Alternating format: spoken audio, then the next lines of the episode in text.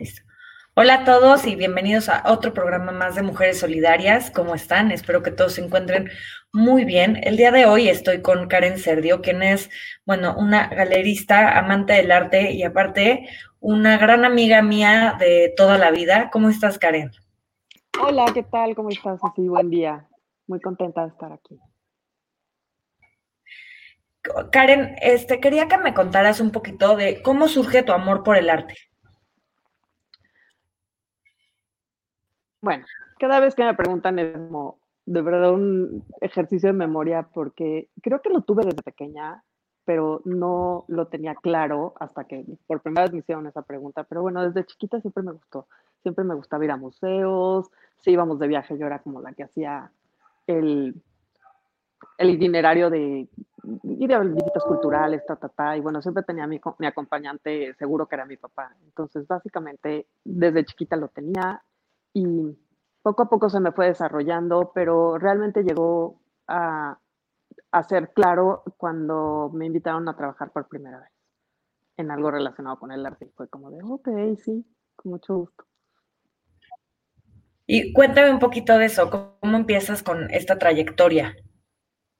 Ok, fue, la verdad es que se dio de una manera muy, muy, muy, muy orgánica, porque fue hace casi 20 años en el que yo, la verdad, en ese momento estaba en un momento en que estaba muy dedicada a mis cosas personales, no tenía como ninguna actividad profesional y un gran amigo me invitó a trabajar en su galería. Entonces un día me dijo, me habló por teléfono de, oye, es que te quería decir, igual y te interesa venir a trabajar a la galería, a la galería Oscar Román.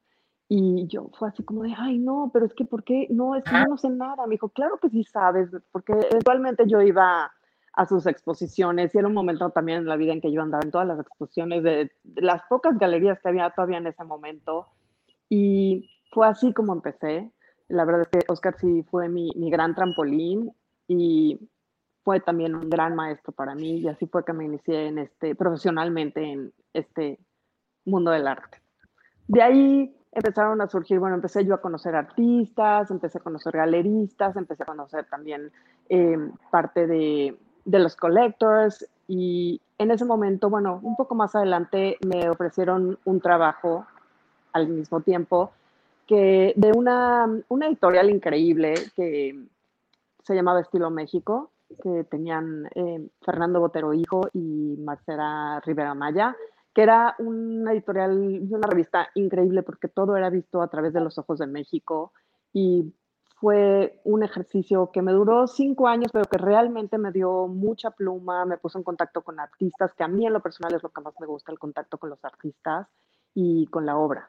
Entonces, pues fue de ahí que di ese brinquito, seguía yo trabajando en la Galería Oscar Román y al mismo tiempo hacía estas dos actividades y de ahí me fueron surgiendo cosas, ¿no? Hasta que un día em, decidí eh, caminar sola en este camino del arte y me independicé. Y estuve solita un rato, después encontré una socia y bueno, a partir de eso tengo una, una oficina de catalogación y de asesoría en colecciones. Qué increíble. Y por ejemplo, ¿en qué te fijas tú para que te guste un cuadro o en qué te fijas para que te guste un artista? ¿Qué es lo que es importante para ti? Pues realmente lo que yo siempre digo es que, o sea, sobre todo cuando haces, hablando sobre una compra, realmente lo que te tienes que fijar es que te guste. Punto número uno, que te guste. Punto número dos, lo que tienes que hacer es buscar un poco en la carrera de ese artista y ver qué currículum tiene, em, si el precio está de acuerdo a lo que tiene curricularmente y básicamente esas tres cosas. Conforme va pasando, la verdad es que siempre digo que, eh, que en este mundo lo que realmente ayuda es ver, ver, ver, eh, ir a exposiciones, ir a museos, ver artistas, ir a estudios, porque siento que un poco el ojo se te va educando y al principio puede ser que te gusten unas cosas y después vas viendo otras cosas y tu ojo se va educando poco a poco. Y eso es muy rico porque de pronto cuando volteas atrás y ves lo que has comprado o lo que te ha gustado, te das cuenta que sí, tu ojo se va educando poco a poco y lo que antes no veías ahora lo ves, lo que antes te gustaba ya no te gusta. Y así es como cómo se van formando las colecciones también, ¿no? Y aunque sea, y siempre digo de colecciones, y a lo mejor la gente cuando hablas de colecciones, a lo mejor puede pensar que estoy hablando de una colección muy importante, la colección, no sé, de cualquier empresa, o la colección Jumex o lo que sea. No, la verdad es que se puede hablar de una colección, desde una colección personal, una colección chiquita, una colección en la que a lo mejor no te has jugado todo tu reino, pero que le has invertido y le has invertido tu tiempo y también le has invertido eh, parte de tu dinero porque es algo que se va haciendo poco a poco, ¿no? Y se va haciendo sobre eh, el gusto y tus posibilidades y a lo mejor vas pactando cositas y así se va haciendo una colección. Y realmente con la, la palabra colección, o sea, no quiero que de pronto suene como, ah, la colección. No, puedes tener una colección linda en tu casa, personal, familiar. El día de mañana eh, puede acabar en casa de tus hijos o repartirla o ya me pasas ese cuadro, yo ahora te paso esto. Y la verdad es que es muy padre porque luego las piezas que vas comprando cuando cambian de lugares y cambian de sitio son totalmente diferentes a lo que tenías en tu casa, por ejemplo. Entonces, básicamente. Claro. Últimamente como que he escuchado de esta nueva moda de, que de pronto rentan cuadros. ¿Tú cómo, o sea, cómo ves eso? ¿Es, siento, ¿Es factible? Pues mira, hace, sí, yo creo que fue el año pasado que de pronto empezamos a escuchar en México y consideramos la posibilidad de hacerlo. Pero es complicado, ¿sabes? Es complicado porque luego te puedes, o sea, tú a la hora de hacer, digamos, esa plataforma de renta, pues implica muchas cosas. De entrada, un seguro, que el tema de los seguros es un tema delicado porque no sabemos qué tanto te cubre, cuánto te cubre, etcétera, etcétera, ¿no? Y por otro lado, pues también tendrías que pensar en tus clientes, qué tan responsables son, qué tanto se va a lograr y también en tus artistas, porque al final, pues mi labor es em, acompañar a mis artistas, eh, aconsejarlos y realmente no sé en México qué tal funcionaría eso. No, completamente, estoy un poco aventurado. Claro, a lo mejor como que será algo que en el futuro se dé más, ¿no? Creo que este tal vez no es el mejor momento. Probablemente. Digo, yo creo que inclusive a partir de momentos em, como este que se está viviendo, que son momentos, bueno, aparte de la pandemia, como de toda esta parte económica que se está viviendo, de pronto pueden surgir cosas interesantes como esa, ¿no? A lo mejor estás en un momento en que no puedes invertir para adquirir una pieza X y a lo mejor la puedes rentar un tiempo. Tal vez en esta, en una época como esta podrían surgir ese tipo de plataformas. Siempre hay oportunidades. ¿Cómo, ¿Cómo, ves tú que ha afectado este, el tema del COVID-19 al arte? ¿Lo ha afectado? ¿Ha sido como, qué ha pasado con, con el mundo del arte?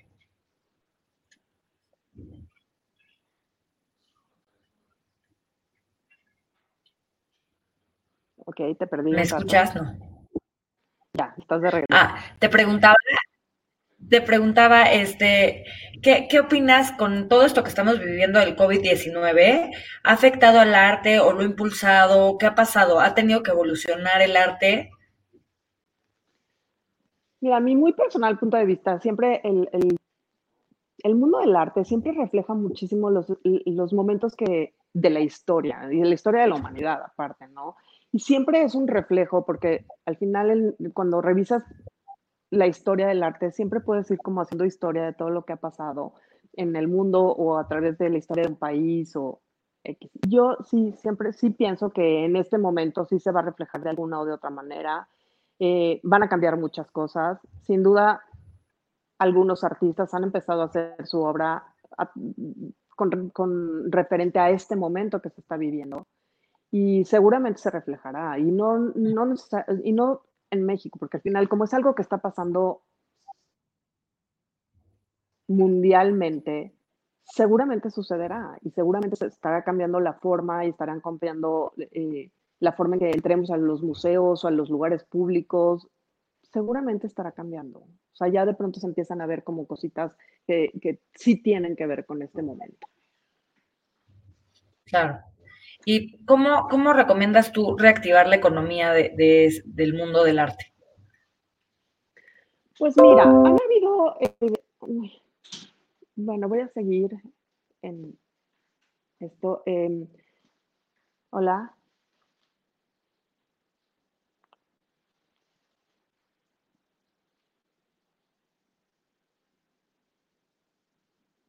Bueno, voy a seguir explicando un poco más o menos cómo pienso que puede.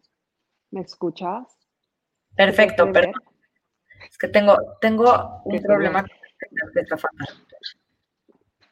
Ok, bueno, eh, con el tema de, la reactivación del arte, mira, ha, sucedido muy, muy singular todo esto porque han habido ciertas plataformas que a partir de esto han reactivado como sobre todo la economía de los artistas, ¿no? Y como siempre, algunos grupos han, hecho como una evaluación de todas las eh, prioridades de la cultura en nuestro país y como siempre la sociedad civil ha llenado como esos huecos y esos vacíos que, existentes.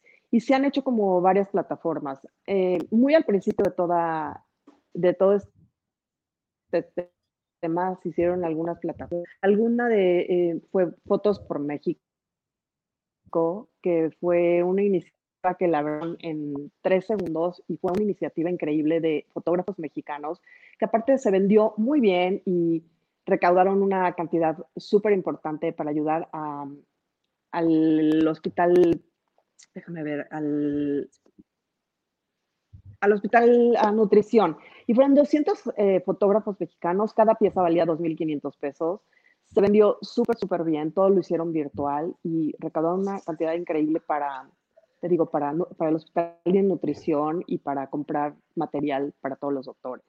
Eh, después, poco después, eh, Grupo Hábitat puso también en su hotel eh, un muro vecino en donde han habido como espacios para diferentes artistas, que también ha sido como un poco darle movimiento al, al tema del arte. Y también Nicolás Alvarado hizo un, también un movimiento de Salvemos a los Museos. Ahorita todo se está reactivando, bueno, ha empezado a reactivarse a partir de hace unos días. Em, los museos están empezando a abrir sus puertas y están empezando a abrir sus puertas con, un movimiento como uno y es que puedes entrar de uno por uno a los museos. Obviamente tienes que reservar y tienes 40 minutos para estar en el museo. Eh, sé que el Museo Frida Kahlo, la Casa Azul, y el Anahuacalli de Diego Rivera, que me parece, a mí el Anahuacalli me parece de los lugares más hermosos que hay en la Ciudad de México. No sé la razón por la cual, pero la gente a veces no lo ubica. Y es un lugar hermoso en el sur de la ciudad. Y por lo que sé, y también el Museo Jumex está empezando a abrir sus puertas en esta modalidad de uno a uno. Y también ahorita hay una exposición increíble que me parece que está increíble porque eh, en un parque, en el Parque de la Mexicana. Es una instalación que hace el Ribelino, se llama La Ciudad Habla, y es una eh, propuesta postconceptual que, que recurre al, al, lenguaje de palabras, ¿no? Y es muy amable porque al final pueden, están, está abierta al público, pueden entrar ya todo mundo, puedes ir con tu carriola, tu bicicleta, caminando, con, o sea, está abierta para toda la familia y es realmente es como un abrazo porque es algo muy, muy visual, con frases, con frases muy amables que de verdad te abrazan el corazón en momentos como este. Está llena de colorido y creo que pasear por ahí es algo muy, muy agradable. ¿Y está por todo el Parque México o solo una zona? No, está por la Mexicana, está en el Parque La Mexicana, en Santa Fe. Ajá. Está, en, toda la... la Mexicana y está, ajá, Está con frases y todo está como puesto en el, en el piso de la mexicana, de repente como con espejos en los árboles. De verdad está muy linda. Esta es una exposición que se hizo ya en, en Houston y ahorita la replicaron aquí y la verdad es que está increíble. Muy, muy padre. Y, por ejemplo, ¿qué otros artistas mexicanos ves tú que ahorita van como al alce? ¿Qué artistas mexicanos nos recomiendas seguir? Ok, mm, pues mira, este, justo ahorita también que estaba yo revisando como lo que estaba sucediendo en este momento con artistas mexicanos, el, artista plástico también Pedro Reyes hizo una, una este, intervención en Times Square con un letrero increíble, la verdad que me pareció muy, muy lindo, que se llama We Will Kiss Again y está puesto en uno de los este, edificios de Times Square, que está increíble. Y artistas mexicanos que vayan, hijo, siempre me cuesta mucho trabajo como nombrar uno, pero bueno, hay, a mí ahorita, por ejemplo, y me pasa por, por, por épocas, ¿no? Porque me cuesta trabajo decirte uno, porque me, a veces descubro alguna serie de un artista que en ese momento me vuelve loca y después voy descubriendo otro. Entonces, te voy a nombrar como algunos de los que a mí me gustan. Y aparte, no necesariamente mexicanos, pero bueno, vamos a hablar de los mexicanos en este momento. A mí me gusta mucho José Dávila. José Dávila está como ahorita siempre está, aparte está como muy productivo y está haciendo todo el tiempo cosas muy, muy padres, muy increíbles, que también como que reflejan esa parte mexicana, pero al mismo tiempo le da un, un espectro bastante global y es un artista que a mí en especial me llama la atención ahorita. Siempre, siempre, siempre he sido una gran admiradora de Gabriel de la Mora. Eh, Gabriel de la Mora es un artista mexicano también, que es muy curioso porque trabaja a partir de material como es el pelo, las uñas, las cerillos encendidos. Entonces es, hace unas cosas increíbles a partir de material que a lo mejor uno tira a la basura, ¿no? Uno a lo mejor seguro acaba en la basura. Y él tiene como ese, esa chispa de hacer cosas que nada más a él se le ocurren. A mí me gusta mucho, me gusta mucho su carrera porque ha sido una carrera que ha ido, que no ha sido fugaz, sino ha ido lentamente, pero ha ido con muy buenos pasos, por ejemplo. Por ejemplo, dime otra cosa, porque estoy viendo el cuadro que está atrás de ti y me parece lo más divino del mundo. Cuéntame de quién es y por qué lo escogiste, qué fue lo que te llamó de ese cuadro tanto que me está llamando a mí. Ok, este es un cuadro es una pieza de Hugo Lugo, que es un artista de Tijuana. Eh, tiene una carrera súper linda y aparte siempre todos sus títulos son como entre sarcásticos y, muy, muy reales, porque, por ejemplo, esta pieza que está aquí atrás se llama em, Memorias, Memorias, se llama Memorias. Eh, y alguna vez platicando lo que me decía lo que me decía sobre esta pieza es que cuando hizo esta pieza, él veía esa maleta azul y decía, yo podía, yo puedo guardar mi vida en una maleta, o sea, y ir por, con una maleta por la vida, o sea, Hugo Lugo em, tiene alrededor de 40 años, es de Tijuana y alguna vez también me pareció muy cómico que le dije, ¿cuándo vienes a la ciudad? No sé qué, no sé cuándo, ven para que platiquemos. Y su respuesta fue, no, la Ciudad de México está muy peligrosa. Y él vive en Tijuana. Entonces se me hizo como, o sea, como más peligroso que Tijuana. En ese momento no podía, digo, ahorita, eso hace algunos años, ahorita pues estamos a lo mejor más peligrosos aquí, pero en ese momento me pareció increíble. Y bueno, siempre está haciendo, siempre en la obra de Hugo Lugo, siempre aparece él. Siempre se retrata él en casi todas sus piezas. Y está como llena de colorido, eh, normalmente él trabaja por series y la verdad es que siempre hay un cambio entre una y otra súper, súper padre. Me gusta mucho. está, de verdad, está divino tu cuadro. Y esto, esto que nos estás hablando de los museos, de uno por uno y de hacer la reservación, ¿cómo se hace la reservación? ¿Cómo puedes, cómo puede el público Perdón. Normalmente está en las plataformas de todos de los museos. O sea, si tú te metes a la Casa Azul, el Museo Frida Kahlo, está ahí en su plataforma. Tú reservas tu lugar y este, tienes un horario para llegar y un horario para salir. Y es muy sencillo. Digo, es muy sencillo. Sin, duda sí hay que reservarlo porque, pues imagínate, ahora el, la cantidad de gente que entraba a un museo, pues a lo mejor en un día cerrado, o sea, siete, por decir un número. Sí. Pero es como, siento que esto, como viendo el lado positivo de lo que vivimos, es como una gran oportunidad para visitar un museo así, que, no creo que, sea algo que pase cotidianamente, ¿no? Poder, o sea, poder tener un museo para ti solo es, es mágico, increíble y, qué gran oportunidad de, poder visitarlos. Sabes que de verdad se me hace de esas cosas ahora sí que de eso que dicen, maldito COVID, bendito COVID. O sea, creo que estas son las cosas que puedes decir, bueno, ok, no todo está tan mal. Eh, justo me acuerdo cuando fue la exposición de James Turrell en Aljumex, que también era por horario y había, o sea, y entrabas por, por una cantidad de gente pequeña, por grupos pequeños, digamos. Y en mi grupo que tengo de todos estos que estamos de alguna manera vinculados al arte, decíamos, ay, imagínate qué increíble estar solito en el museo frente a esta pieza, nadie alrededor, que se vuelve como, este, como algo religioso, ¿me entiendes? O algo muy místico. Y bueno, pues ahorita tenemos la oportunidad. Y creo que hay que aprovecharla porque también son de esas cosas que en cuanto esto pase, que esto también pasará, todo regresará a su normalidad y hay que aprovechar justo estas oportunidades que se dan por la pandemia, ¿no? Pero creo que sí, la Casa Azul, que la verdad es que nunca en mi vida he estado solita y he ido muchísimas veces, siempre está llenísimo. Es un lugar, la verdad es que muy turístico, muy visitado y las veces que he ido siempre ha sido con mucha gente.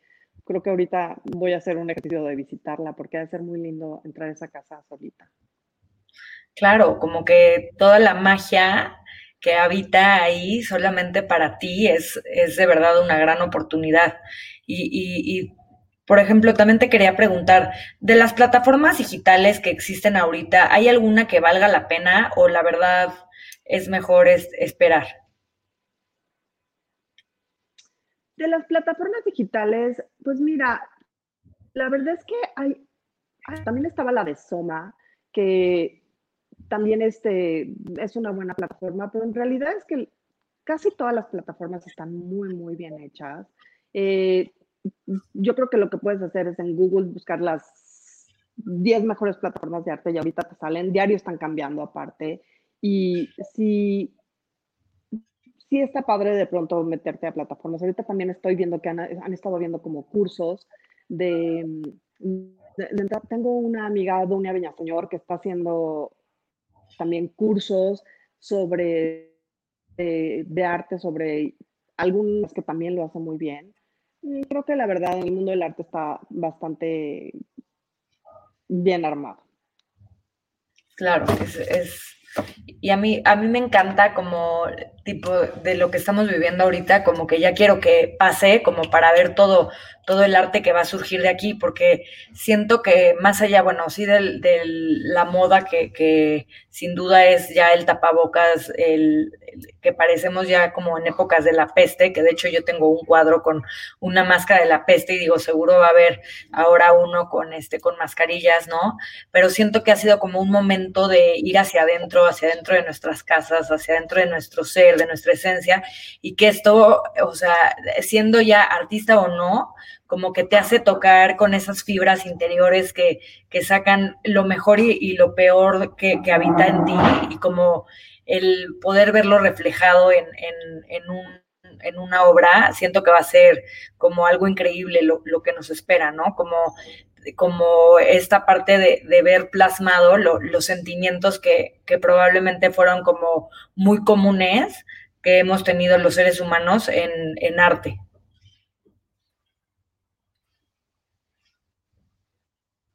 Ay, no sé si me oíste. Justo esta exposición de Rivellini de frases, eh, eh, justo, frases que yo creo que en estos momentos todo el mundo hemos tenido momentos eh, como de soledad, momentos en que nos hemos puesto a pensar, que han venido cosas a nuestra mente, que las hemos tratado de transformar.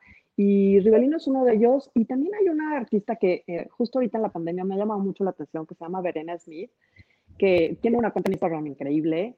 Y ella lo que hace es jugar con la metamorfosis de las palabras. Y, por ejemplo, de poner una palabra, del ponerte lonely, ella le quita, hace un cambio de, letra y en lugar de lonely dice lovely. Ahorita también hizo una frase que se llama, esto también va a pasar, y de pasar la cambió a pausar. Y la verdad es que tipografía es súper linda y aparte está como medio borrosa y como que toda esta parte de nostalgia que yo creo que todo el mundo hemos, en, este, en estos tiempos hemos vivido como hemos pasado por, por, el sentimiento de la nostalgia de, los, de, mejores tiempos, de cuando éramos felices y no lo sabíamos. Como que también su obra me refleja mucho como esta nostalgia de, de otros tiempos, medio borrosos así, y también está increíble lo que hace. muy, muy padre.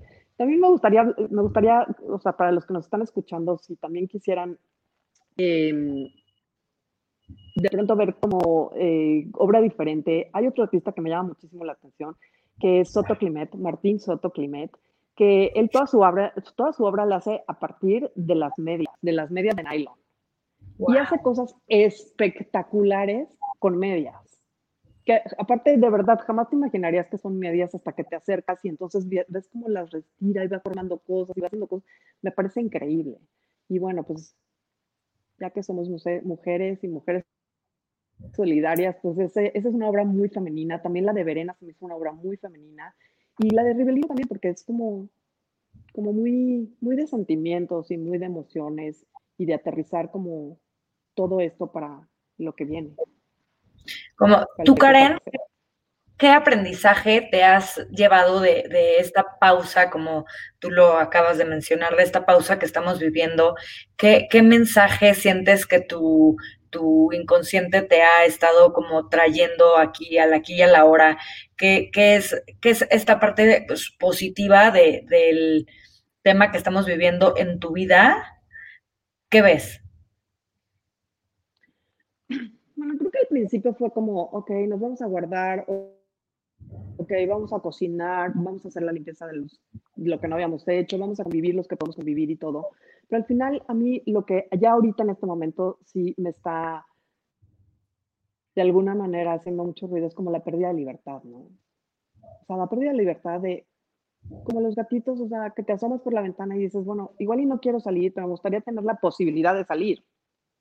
Y como esa falta de libertad es lo que a mí ahorita me está pudiendo un poco. Eh, pero de positivos, la verdad es que he encontrado muchas cosas. Digo, de entrada, pensar en que hay alguien o sea, cuando me ataca esto, ah, estoy harta, eh, esto está parado, esto está pausado, esto no existe, esto no puedo, también pensar en que hay gente que le está pasando mucho peor que uno, ¿no? mucho peor.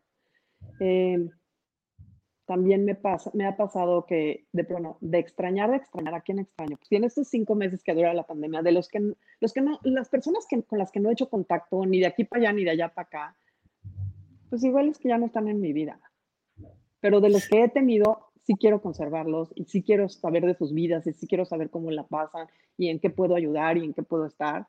Y la verdad es que eso ha sido muy rico porque de pronto me he sorprendido de personas que, que hace mucho no sabía de tanto he recibido como una llamada, un mensajito, eh, unos chocolates en la puerta, lo que sea como para, ok, todo a estar bien. Y bueno, también me he dado cuenta que tengo una familia increíble. Ya lo sabía, pero también me ha refrendado también eso muchísimo, que tengo una familia increíble, que tengo una pareja increíble, que tengo una pasión, que es el arte, que me ha mantenido también leyendo, buscando, este, pensando en todo este tema del arte, que la verdad es que también me llena el corazón bastante. Y pues también descubrí la leyenda del rey, en la leyenda del anillo del rey, que no sé si te la sabes, pero bueno es una leyenda también muy bonita que esto también pasará, ¿no? Y que hay que aprender a vivir los malos momentos porque no son para siempre, también pasarán. Pero ¿qué crees? Cuando tengamos buenos, también vivirlos porque también pasarán. Entonces, claro. como un poco vivir en el aquí y en el ahora, ¿no? Aunque de pronto nos sintamos abrumados más de la cuenta y a veces cuesta muchísimo más trabajo salir como de ese encharcamiento, pues adelante. Dicen, this too shall pass, like a kidney stone, but it shall pass.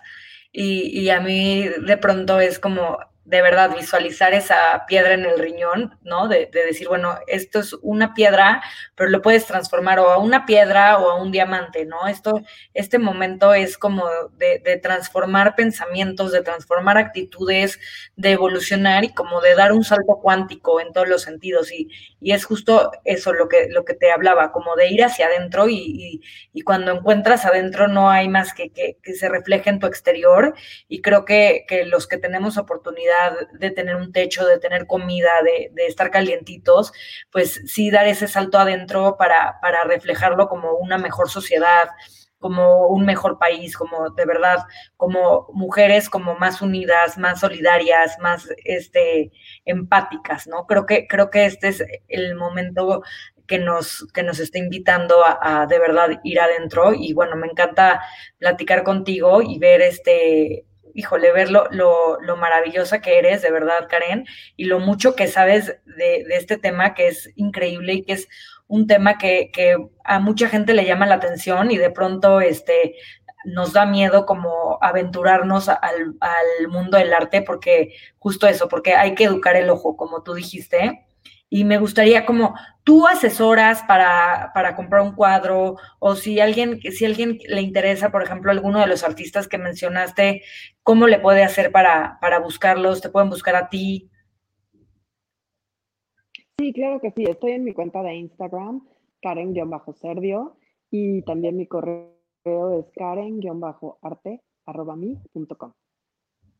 Perfecto, Karen. Pues qué increíble y, de verdad te agradezco muchísimo esta plática. Espero poderte ver pronto, espero podernos ir a comer pronto. De verdad, este, te quiero mucho, eh, aprecio muchísimo el tiempo y este, y bueno, em, sé que, que, ya vuelas alto, pero sé que volarás aún más alto y que llegarás a conquistar tus límites, tu, tu, cielo y tu, y, tu todo, ¿no? Porque eres una mujer que, que, se ve claramente que vino a lograrlo todo y estoy segura de que así será. Y, y de verdad te agradezco muchísimo todo tu tiempo, tu sabiduría, tu pensamiento. De verdad, muchísimas gracias, Karen, por acompañarnos hoy este ratito. Muchas gracias a ti. Gracias por contactarme, gracias por invitarme y qué rico que nos encontremos y sigamos conspirando entre mujeres. Pues les agradezco muchísimo y nos vemos el próximo martes aquí por Mood TV a las 12 del día. Les recuerdo mi Instagram que es arroba Enchanter. Y bueno, pues nada, nos vemos el martes. Besos.